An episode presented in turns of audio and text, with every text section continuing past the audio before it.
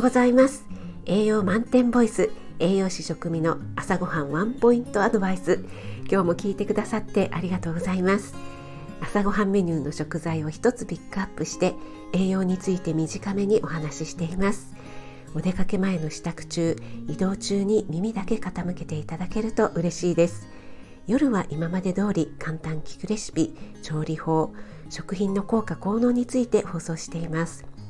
はい、えー、今日の食材は人参です。人参は野菜室に常備している方も多いんじゃないですか。人参はねカレーや肉じゃがピクルス人参のしりしりとかサラダですね。もう和洋中とね万能に使える野菜ですよね。で人参の特徴は何といってもベータカロテンが豊富なこと。人参1本で1日に必要なベータカロテンが取れてしまうほど豊富に含まれています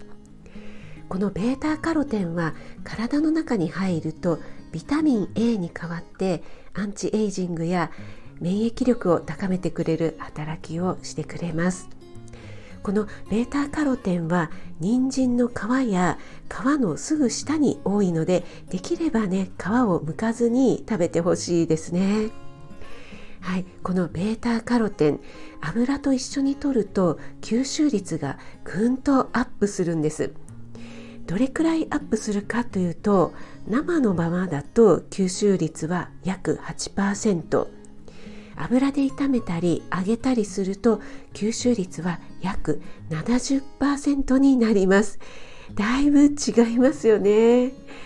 ベータカロテンは油と相性がいい。でね覚えておいておくといいですよ4月8日木曜日今日も良い一日となりますように気をつけていってらっしゃい。